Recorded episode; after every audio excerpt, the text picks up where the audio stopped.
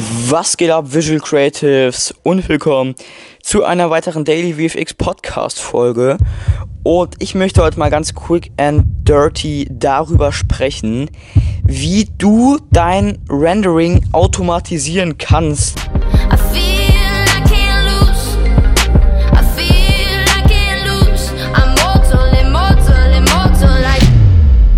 Im Bereich von Adobe, ja.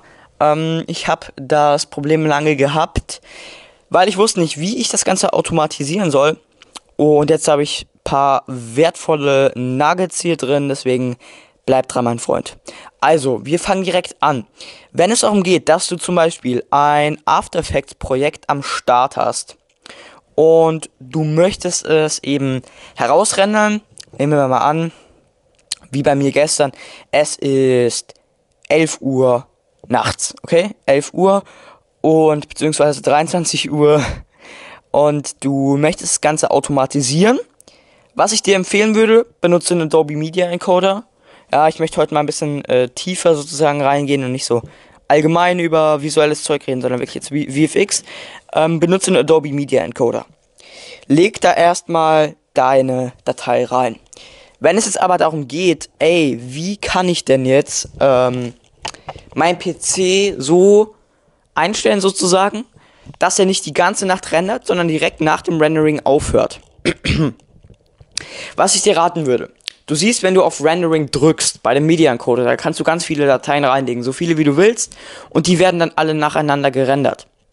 Wenn es jetzt halt darum geht, dass du ähm, dein PC nicht so lange rendern lassen willst oder anlassen willst über die Nacht, dann kannst du folgendes machen. Dann gehst du in deine Windows Taskleiste und gibst ein Shutdown minus F minus nee, minus S minus F minus T und dann kannst du dort die Sekundenzahl angeben. 3600 Sekunden sind in dem Beispiel eine Stunde. Und nach dieser Stunde würde dann der PC heruntergefahren werden.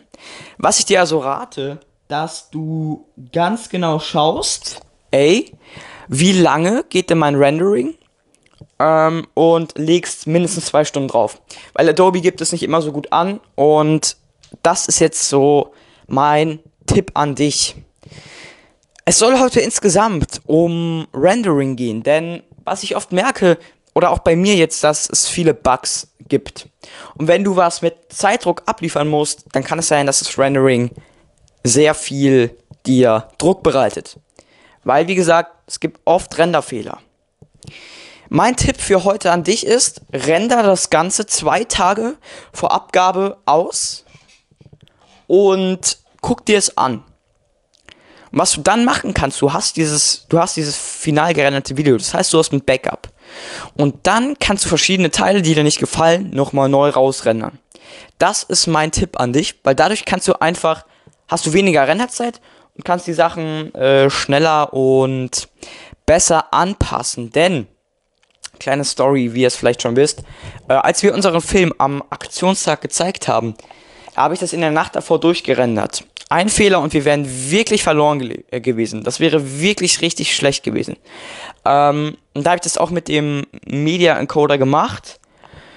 Das Ding ist, dass der Media Encoder oft sehr viele ähm, Renderfehler mit sich bringt. Aber ich habe es trotzdem damit gemacht. Und es hat funktioniert. Aber warum?